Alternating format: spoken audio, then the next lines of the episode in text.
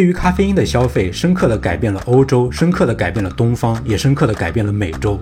人类其实是与咖啡因共治天下。那如果李白喝下去的不是一斗酒，而是一斗咖啡呢？那他写出来的大概就是一百篇议论文了。为了让英国人用茶来磨砺思维，中国人的思维就必须用鸦片来遮蔽。咖啡的所有这些好处，可能都会被它的一个害处给一笔抹杀。大家好，我是魏之超。今天我要来跟大家讲一本我最近刚刚读完的英文新书《This Is Your Mind on Plants》，植物改变心智。我今天要借着这一本书来聊一聊咖啡因是怎么样改变人类的心智，甚至改变人类的整个历史进程的。我们知道啊，有些植物是会影响人的心理，改变人的精神状态的。啊，比如说我们最近听到最多的大概就是红伞伞、白杆杆。有一些野生蘑菇是有致幻，也就是让人产生幻觉的效果的。我们经常听到云南一带有人不小心吃下了红伞伞、白杆杆啊，然后就看见很多小人在眼前跳舞啊，最后就被送到医院去洗胃了。这种毒蘑菇呢，对于我们绝大多数人来说啊，都只是茶余饭后的一种谈资，好像离生活还挺远的啊。但其实啊，这种改变心智的植物就在我们的身边，它几乎影响着我们每一个人的日常生活。那比如说，你今天喝过咖啡或者奶茶没有？如果喝过的话，那其实你的精神状态就不是一种正常的状态。你其实是带着被咖啡因改变过的心理状态在看这期节目的。咖啡因呢，就是今天这个世界上被消费的最多的一种精神活性物质啊。今天地球上大约有百分之九十的人都会定期通过茶、咖啡这些饮料来摄入咖啡因啊。其中大部分人呢都还对咖啡因上瘾，离开咖啡因几乎就活不了啊。咖啡因呢也是唯一一种我们经常给儿童服用的精神活性物质啊，主要是通过可乐和巧克力的形式。啊，那么如果地球上有百分之九十的人类都几乎时刻处在这种被咖啡因影响了心智的状态里，那么我们还能说今天的地球是被我们人类统治的吗？啊，也许这个说法并不完整啊。完整的说法应该是，地球其实是被血液里流淌着咖啡因的人类统治的，人类其实是与咖啡因共治天下。而且呢，咖啡因不但影响着今天的人类，在过去啊，咖啡因对人类的历史进程也产生过非常巨大的影响。我们知道，人类社会的变迁呢，一直以来其实都是跟一些非常重要的植物息息相关的啊。比如说，人类之所以能够从狩猎采集的原始生活方式过渡到农业文明阶段，就是因为发现了小麦啊、水稻啊这样一些被当作主粮的植物。没有这些适合耕种的植物呢，就不会出现农业文明。那么，你有没有想过，如果农业文明是被小麦啊、水稻啊这样一些植物缔造出来的，那么有没有一种植物缔造出了现在这样一个以工业文明为核心的现代世界呢？缔造这个现代世界的植物啊，也许就是咖啡树和茶树，也就是生产咖啡因的这两种最主要的植物。没有他们提供的咖啡因啊，说不定就不会有今天我们身在其中的这个现代世界。那这是怎么回事呢？这个观点呢，我就是从这一本《This Is Your Mind on Plants》植物改变心智这本书里读到的。啊，我等会儿会详细展开。我们先来说一下，这是一本什么样的书啊？这本书的作者大有来头啊，他叫做迈克尔·波伦。啊，波伦呢本来是这个世界上最顶尖的饮食作家之一啊，他以前的作品获得过很多次被誉为美食奥斯卡的詹姆斯·比尔德奖，而迈克·波伦2009年的时候还获选《新闻周刊》十大思想领袖，2010年被《时代周刊》评选为全球百位影响力人物。他写饮食的那几本书，《植物的欲望》《杂食者的两难》都已经有中文版了，有兴趣的话可以去找来看看。但是不知道后来发生了什么，波伦这一位饮食作家居然迷上了一些能够改变人的精神状态的东西。在二零一八年的时候呢，波伦写了一本叫做《如何改变你的心智》的书。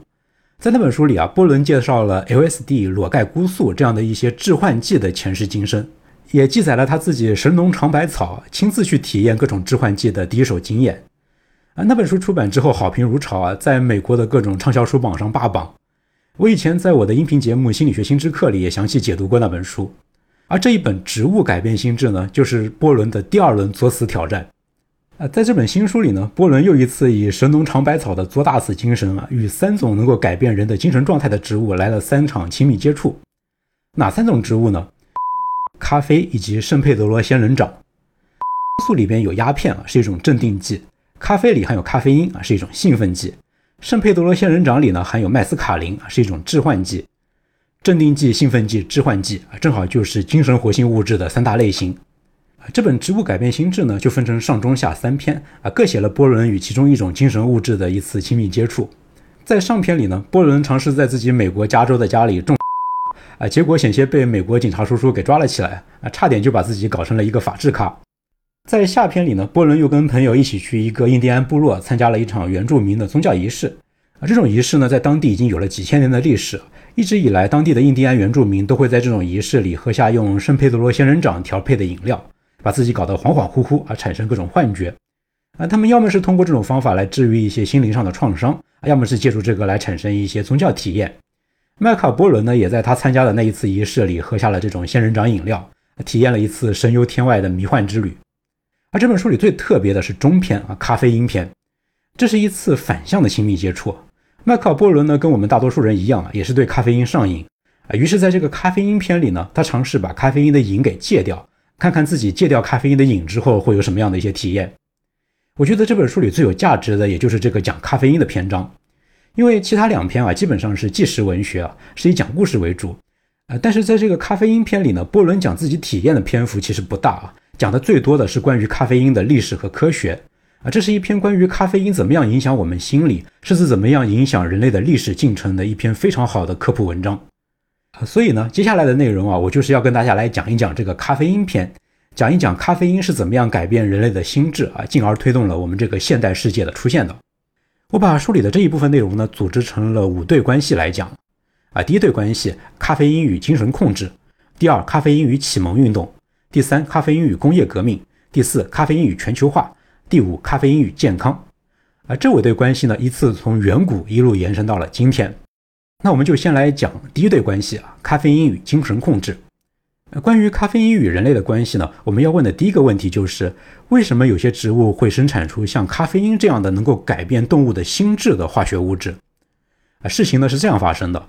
这种能够改变动物的精神状态的分子呢，一开始其实都是植物用来防御的工具，啊，比如说咖啡因，它其实是一种生物碱，啊，生物碱普遍都有苦味啊，是一种生物毒素。生物碱的原始功能呢，是用来阻止各种昆虫和动物吃掉植物，啊，如果它们坚持要吃的话呢，那就会被生物碱毒死。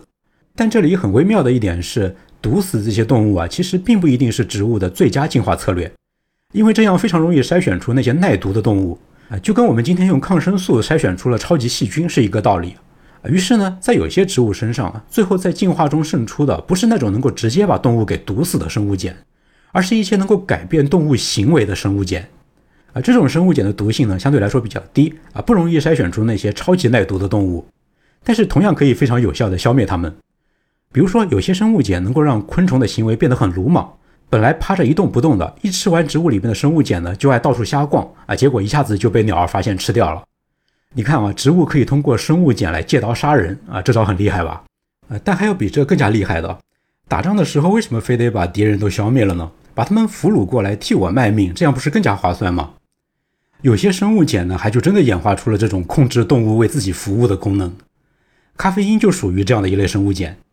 上世纪九十年代的时候啊，德国研究人员发现啊，一些柑橘类的植物里的花蜜里啊，居然也含有咖啡因。但是花蜜里的咖啡因能有什么作用呢？科学家后来发现啊，花蜜里的这些咖啡因啊，并不是用来驱散昆虫的，反而是用来吸引昆虫的。科学家通过实验发现啊，如果花蜜里混进了一点咖啡因的话，那么蜜蜂采过一次这种花蜜之后，就更加容易记住它的味道，而且会更加渴望回到这种花蜜身边。也就是说呢，花蜜里的咖啡因居然是能够让蜜蜂上瘾的。含有咖啡因的花朵就好像是一个毒贩，蜜蜂被它引诱吃下了一次毒品之后呢，就再也离不开这个毒贩了。他们会频频回到这个毒贩身边，渴望再来上一口。咖啡因对蜜蜂的吸引力是非常致命的。在后来的实验里发现啊，哪怕花朵里已经没有花蜜了，那些蜜蜂也还是会反复回到这朵花这里。那么在这样的一种关系里，谁是受益者呢？啊，答案很明显啊，是这些含有咖啡因花蜜的植物。它们通过咖啡因控制了蜜蜂的行为，让它们心甘情愿地为自己传粉。而蜜蜂在这个关系里呢，几乎完全就是一个奴隶啊，一个被剥削者。它们很可能会因为太沉迷于这些含咖啡因的花朵而减少了蜂蜜的产量。那我们很难不产生一个联想：我们这些这么热爱咖啡的人类，会不会跟这些蜜蜂其实就是一样的呢？我们是不是其实就是一群大号蜜蜂？我们人类会不会也是被咖啡因控制了精神的奴隶呢？那这个问题呢，得从两个方面来看啊。一方面呢，咖啡树和茶树这些植物肯定是因为人类的喜爱而获益了，这是毫无疑问的。咖啡树和茶树本来只是非常零星的分布在这个地球上的一两个小区域里，但是人类爱上咖啡因之后啊，咖啡树、茶树，尤其是咖啡树啊，今天已经是遍布世界各地。从进化的角度来看啊，这些植物的基因因为人类的喜爱而扩散到了全球啊，这当然是一个非常巨大的成功。从这个角度来看呢，那人类当然就是咖啡因的奴隶啊，我们是他们散播基因的工具。那么另一个方面，从人类的这个角度来看呢，我们人类是纯粹被咖啡因剥削呢，还是与咖啡因取得了某种程度的共赢呢？我们自己是不是从咖啡因中获得了足够的好处呢？这个问题呢，可以从宏观和微观两个角度来分析。我们可以去看，在宏观上，咖啡因对人类文明到底是福还是祸；我们也可以去看，在微观上，咖啡因对个人的身心健康到底是有益还是有害。那我们就先来看看宏观层面了，咖啡因真的能够影响到人类文明这个程度吗？啊，答案是似乎真的是可以的。我们今天这个以工业文明为基础的现代世界之所以会出现啊，其实就跟咖啡因息息相关。呃，工业文明最早是怎么样出现的呢？它有两个最重要的源泉。思想上的源泉呢，是17世纪欧洲兴起的启蒙运动。呃，启蒙运动发现了理性思考的价值，确立了理性精神，这大大促进了后来的科学、科技以及现代化的社会组织形式的发展。另一个源泉呢，是18世纪的工业革命。啊工业革命里发明了很多新技术，也出现了以工厂为基础的新的生产方式。而咖啡因与启蒙运动以及工业革命这两大现代社会的源泉，居然都有千丝万缕的联系。那我们就先来看咖啡因与启蒙运动的关系啊，啊，这就是我们要讲的第二对关系。啊，咖啡呢是在十七世纪的时候，也就是启蒙运动的前夕，从阿拉伯世界传入欧洲的。欧洲的第一间咖啡馆是一六二九年在威尼斯开业的。那时是我们的明末啊，崇祯二年啊，在那之后啊，咖啡馆就很快在欧洲城市遍地开花了啊。你可能在历史书上读到过啊，从那时候开始啊，咖啡馆就成了孕育各种新思想、新文化、新制度的一个大熔炉。任何人都可以坐在咖啡馆里交换见闻、碰撞思想。牛顿和哈雷是在咖啡馆里讨论他们的物理和数学发现的。乔纳森·斯威夫特、丹尼尔·迪福这些英国作家是坐在咖啡馆里谈天说地，最后用这种语言改造了英语文学。啊，世界上最早的一批股票经纪人呢，也是在英国的一家咖啡馆里交易股票啊，然后发展成了伦敦证券交易所。再后来，法国人民也是聚集在一间咖啡馆里，酝酿出了袭击巴士底狱的行动的。咖啡馆提供了一种全新的公共空间，推动了启蒙的新思想，推动了从17世纪开始的各种思想和社会变革。但是呢，这可能只能算是咖啡因对当时那些社会变革的一种间接的影响。咖啡因对当时的欧洲人更加直接的影响呢，恐怕是心理层面的，因为咖啡因是一种效果非常显著的兴奋剂。咖啡因可以提升和维持人的觉醒状态，让人不犯困，让人注意力更加集中，思维更加敏捷，记忆力更好，警惕性更高。而这一些呢，恰恰就是理性思考所需要的精神状态。咖啡可能让昏昏欲睡了几百年的欧洲人第一次集体感受到，哇，原来清醒思考的感觉是这么爽的。这种说法听起来好像有点恶搞，是吧？但其实它并没有听起来那么荒唐，因为在咖啡普及之前呢，欧洲人已经喝了好几百年的葡萄酒和啤酒。在咖啡和茶出现之前啊，欧洲人早中晚都在喝酒，不仅在天黑后的小酒馆里喝，他们在家里吃早餐的时候也会喝，甚至在工作场所也会喝。呃，对于中世纪的这一些把啤酒和葡萄酒当水喝的欧洲人来说呢，能够维持清醒思考的机会其实并不多。呃，如果你看过以欧洲中世纪为原型的《权力的游戏》，那你对这种情况就应该有点数啊。啊，片子里那些人几乎就从来没有喝过一口水，啊，不论大人小孩都喝酒。啊，事实上啊，在过去这一千多年的世界三大文明中心啊，东方的中华文明、中东的阿拉伯文明和欧洲的基督教文明里啊，欧洲人的精神状态一直都是最糟糕的。啊，在我们中华文明这边呢，茶在唐朝就开始普及了。而唐朝正好就是中华文明的一个黄金时代啊，这不知道是不是一个巧合？啊，在阿拉伯文明区域呢，伊斯兰教是禁酒的，所以酒精对于阿拉伯人的影响非常小。而从15世纪开始呢，咖啡就已经在阿拉伯地区普及了。只有悲催的欧洲人啊，除了酒啥也没有。中世纪的欧洲人啊，其实就是醉醺醺的欧洲人。啊，从这样一个背景出发呢，那我们就能够理解17世纪的时候咖啡的出现对于欧洲人的冲击有多大了。呃，被称为法国史学之父的历史学家卢勒米什莱是一位咖啡的脑残粉。他曾经这样写道：啊，他说咖啡是让人头脑清醒的饮料，是大脑强大的营养物质。与那些烈酒不同，它能够提高思维的纯净度和清晰度，它能够驱散妄想的乌云，它能用理性的闪光突然照亮现实，让人清晰地看清事物的真相。而在米什莱看来呢，咖啡与显微镜、望远镜、钢笔一起，成为人类迈向理性主义的一种必不可少的工具。啊，只不过呢，其他那几种工具都是拿在手里的，而咖啡是一种作用在我们大脑中的工具。呃，德国历史学家沃尔夫冈·西夫布什也说，随着咖啡的出现，理性的原则被灌注进了人们的身体。啊，当然，这些历史学家的说法可能多少都有点夸张啊。毕竟咖啡馆兴起之后呢，葡萄酒和啤酒并没有从欧洲人的生活里消失，但是欧洲人的思想似乎的确是从酒精的束缚中被咖啡因给解放了出来。咖啡让欧洲人的心智拥有了更多清醒的时间，这给了欧洲人拥抱理性的可能性。哎，其实啊，酒精与咖啡这两种饮料啊，在对人类心智的作用上啊，的确有点针锋相对的意思。啊，酒精呢是一种麻醉剂啊，对理性思考的能力是压制的，它激发出来的是浪漫主义。李白斗酒诗百篇嘛，酒喝的嗨了是要写诗的，是要抒发浪漫情怀。啊，那如果李白喝下去的不是一斗酒，而是一斗咖啡呢？那他写出来的大概就是一百篇议论文了。那中国在唐朝说不定就直接启蒙了。啊，开玩笑啊。总之呢，被咖啡激发出来的是理性主义。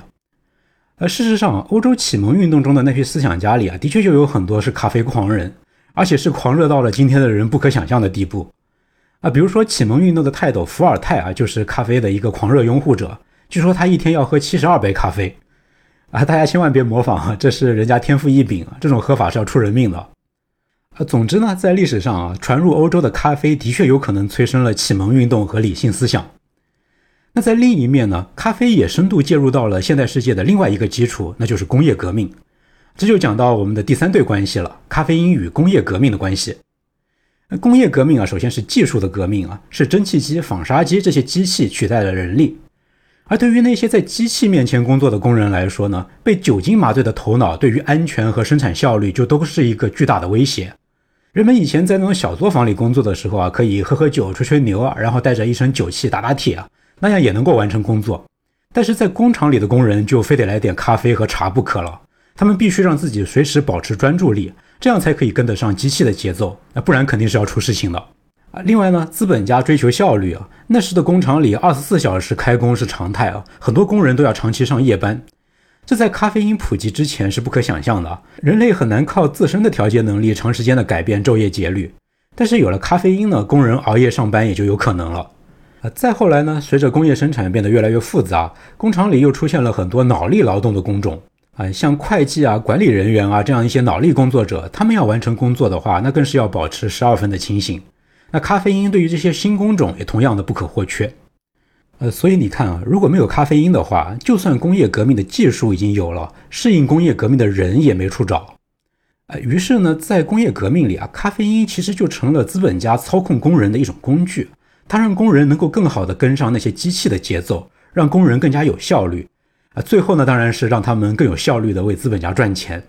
从这个角度来看呢，咖啡因可以说是一种诅咒啊，它扭曲了我们人类的心智，让人类变得更加适应工业革命之后的这种新的经济秩序的要求。那再接下来呢，另外一个浪潮就随着工业革命席卷而来了，那就是全球化，因为工业革命引发了交通技术的大飞跃。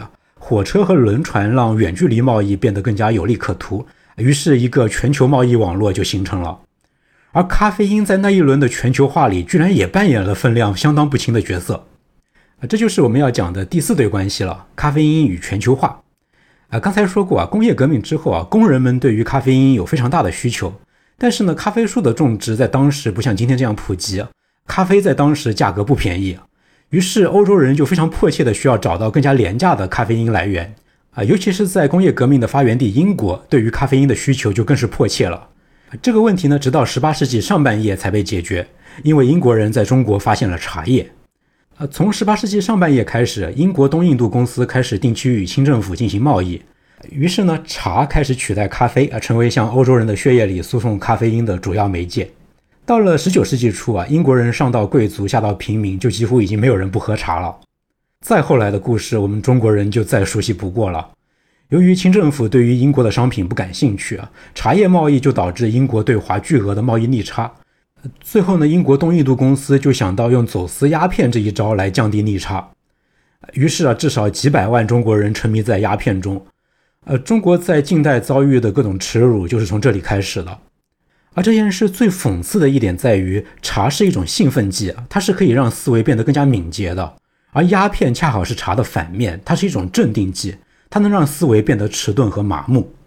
啊，迈克尔·波伦在书里写道：“为了让英国人用茶来磨砺思维，中国人的思维就必须用鸦片来遮蔽。”我读到书里这句话的时候，鸡皮疙瘩都竖起来了，因为我产生了一个联想。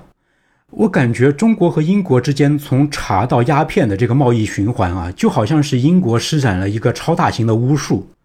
这场巫术就是跨越东西半球的吸魂大法，他把中国人的清醒的心智给吸走，然后把它注入到了地球另外一边的英国人的心智里。在这场巫术之后呢，英国人一个个变得精神抖擞，而中国人就都变得目光呆滞、浑浑噩噩了，就好像中国人的魂魄都被英国人给吸走了一样。啊，英国人为了获取咖啡因，除了在中国之外啊，还欠下了另外一笔道德债。在茶的原产地中国，我们中国人不太介意咖啡的苦味，但是那时的英国人呢，非常的介意啊，所以他们喝茶是要放糖的。于是呢，与茶叶贸易一同兴起的就是糖贸易。啊，那时的糖在英国的主要用途之一呢，就是加到茶里作为一种调味剂。可是，在当时啊，全世界范围内也没有一个地方能像中国提供茶叶那样生产糖。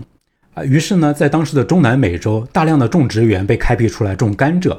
谁来种甘蔗呢？从非洲运过来的奴隶。呃，现在有学者估计啊，历史上有百分之七十的奴隶贸易都是用来支持糖的生产的。也就是说呢，罪恶的奴隶贸易与糖贸易是紧密相关的。而糖贸易的源头其实仍然是欧洲人对于咖啡因的迷恋。但是在当时的欧洲啊，没有多少个喝茶与喝咖啡的人知道，他们这种清醒而理性的生活方式是建立在奴隶贸易这种残暴行为的基础之上的。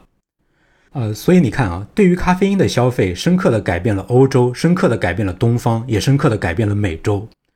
我们一开始说这个现代世界可能是被咖啡因缔造出来的，这个说法现在听起来是不是也就不那么夸张了？哎，其实关于最后这一点，咖啡因改变美洲啊，还有一个可以聊的八卦。那就是后来在美国南北战争的时候啊，南北军队有一个巨大的差异，那就是南方军队喝不到咖啡，因为他们的经济完全被封锁了。据说这严重影响了南方军队的士气，而北方军队的咖啡供给呢却非常的充足。北方军队当时每年给每个士兵提供三十六磅的咖啡啊，管够。而且呢，那时北方军队的将领啊也充分了解咖啡的作用，有一位北方将军甚至把咖啡给武器化了。他命令士兵在战斗前必须要先喝咖啡，啊，于是呢，北方军队在咖啡的刺激下，一个个精神抖擞，而缺了咖啡的南方军队一个个哈欠连天，啊，不知道这是不是南北战争最后北方获胜的其中一个原因啊？啊，到这里呢，咖啡因对于人类宏观层面上的影响，尤其是对于近现代文明的一些重大影响，我们就都梳理了一遍。那我们现在可以回答那个问题了吗？咖啡因给人类文明带来的是福还是祸呢？恐怕还是没有答案啊。呃，咖啡因毫无疑问促进了这个现代世界的形成，而这个现代世界呢，很多方面当然都非常的了不起啊，人类的科技和文化都空前的繁荣昌盛，但是这个世界也同样有非常多的问题，而且人类在迈向这个世界秩序的过程中，也付出了非常多非常惨重的代价。那咖啡因给人类的文明带来的是福还是祸？这个真的是一言难尽。那最后我们还是来看看简单明了一点的微观层面吧。呃，在微观的层面上，咖啡对于我们每一个个体的身心健康的影响是利大于弊还是弊大于利呢？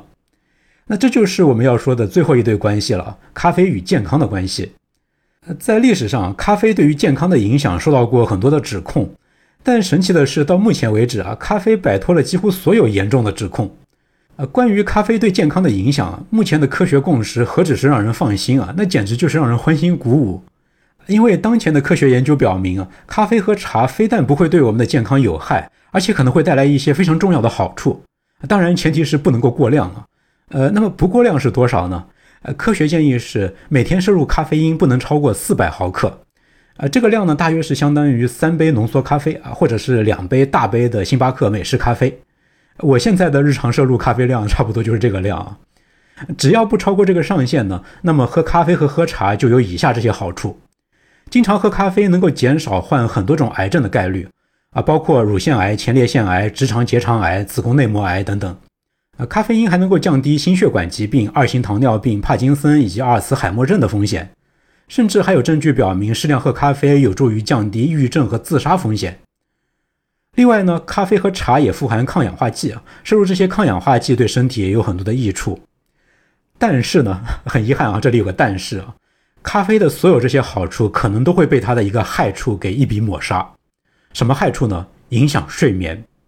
咖啡因被摄入到人体之后啊，产生的最重要的一种生化反应就是与中枢神经系统里的腺苷受体结合。腺苷呢是大脑里的一种精神活性化合物，如果它在大脑里的浓度很高的话，人就很精神；一旦它和受体结合，浓度下降呢，人就会犯困。啊，这本来是人正常的睡眠机制的一部分啊。而人工作累了，腺苷就越来越多的跟受体结合，人就开始犯困，然后去睡一觉，腺苷浓度就会再度恢复。啊，但是摄入咖啡因之后呢，那些腺苷受体就被咖啡因分子给占据了，腺苷就只好继续处于游离状态，于是人就一直精神着。呃，所以呢，咖啡因对于人体最重要也是最直接的一种影响啊，其实就是打乱了人正常的睡眠节律，让人强行清醒。这对于白天要维持工作状态的人来说呢，这种干扰可能是好的。但是这里有一个非常严重的问题，那就是咖啡因的代谢其实比我们想象的要慢得多。呃，很多人可能觉得白天喝点咖啡、喝点茶没什么，晚上不喝就行了。但实际上呢，对于大多数人来说啊，咖啡因被代谢掉百分之七十五的周期是十二个小时。也就是说呢，你中午十二点的时候喝完咖啡，晚上十二点上床的时候，你体内还有百分之二十五的咖啡因没有被代谢掉。那这也就意味着，绝大多数有喝茶、喝咖啡习惯的人，都是在睡眠模式被严重干扰的情况下睡觉的。这会导致什么呢？这会导致深度睡眠和整体睡眠时间严重不足。啊，加州大学伯克利分校的睡眠专家马修沃克说：“啊，如果我们把过去三十五年里星巴克咖啡馆数量的增加和那段时间里睡眠不足的人的数量的增加绘制成一个曲线图的话，那么这两条曲线可能几乎是完全重合的。我们都知道啊，今天世界上有很多人都有睡眠问题，呃，手机屏幕、噪音污染、生活压力这些可能都要负上一些责任。但是在马修沃克看来呢，这个黑名单上必须要加上咖啡因。”现在已经有充足的科学证据证明啊，睡眠不足会造成一些非常严重的健康状况。睡眠不足可能是阿尔茨海默症、动脉硬化、中风、心力衰竭、抑郁、焦虑、自杀和肥胖的重要诱因。换句话说呢，咖啡因对于健康的那些好处啊，可能最后都会被危害睡眠这个非常严重的负面作用给抹平了。啊，我前面说过啊，作者迈克尔·波伦在书里写了他自己尝试戒掉咖啡的一段经历。在他成功戒掉咖啡的那段时间里啊，他最重要的体验之一，其实就是睡眠质量得到了巨大的改善，睡得又香又久。啊，当然他后来还是重新喝起了咖啡啊，毕竟喝完咖啡之后那种清爽和充满活力的感觉还是非常美妙的。而且这种状态呢，对于他这种脑力工作者来说也是不可或缺的。啊，如果你也是一个习惯喝咖啡的人呢，那前面说的这一些也并不是想要你彻底的戒掉咖啡。其实我们从书里得到的启发也非常的简单啊。那就是我们要控制喝咖啡的总量，更加重要的是只在上午喝。呃，所以呢，从微观层面上来看啊，我们可以说喝咖啡、喝茶是利大于弊的，但前提是喝法得当。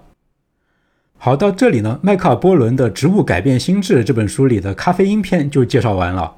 我们通过五对关系啊，从咖啡因的进化史一路聊到它与人类的种种纠葛。呃，这本书呢，是我最近读的最开心的一本英文书啊。呃，非常可惜，它现在还没有写挺中文版。我估计碍于国情啊，这本书可能也不会被引进。呃，不管怎样啊，今天这些内容，如果你有任何的感想和疑问，都欢迎你留言讨论。我是魏之超啊，如果你喜欢我的节目，请你关注、点赞、收藏和评论。我会在这个频道里坚持输出各种心理学新知。那我们今天就到这里吧，我们下期节目再见。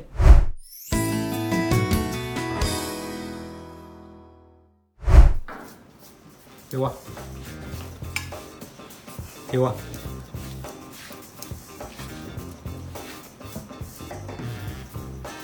给我，给我。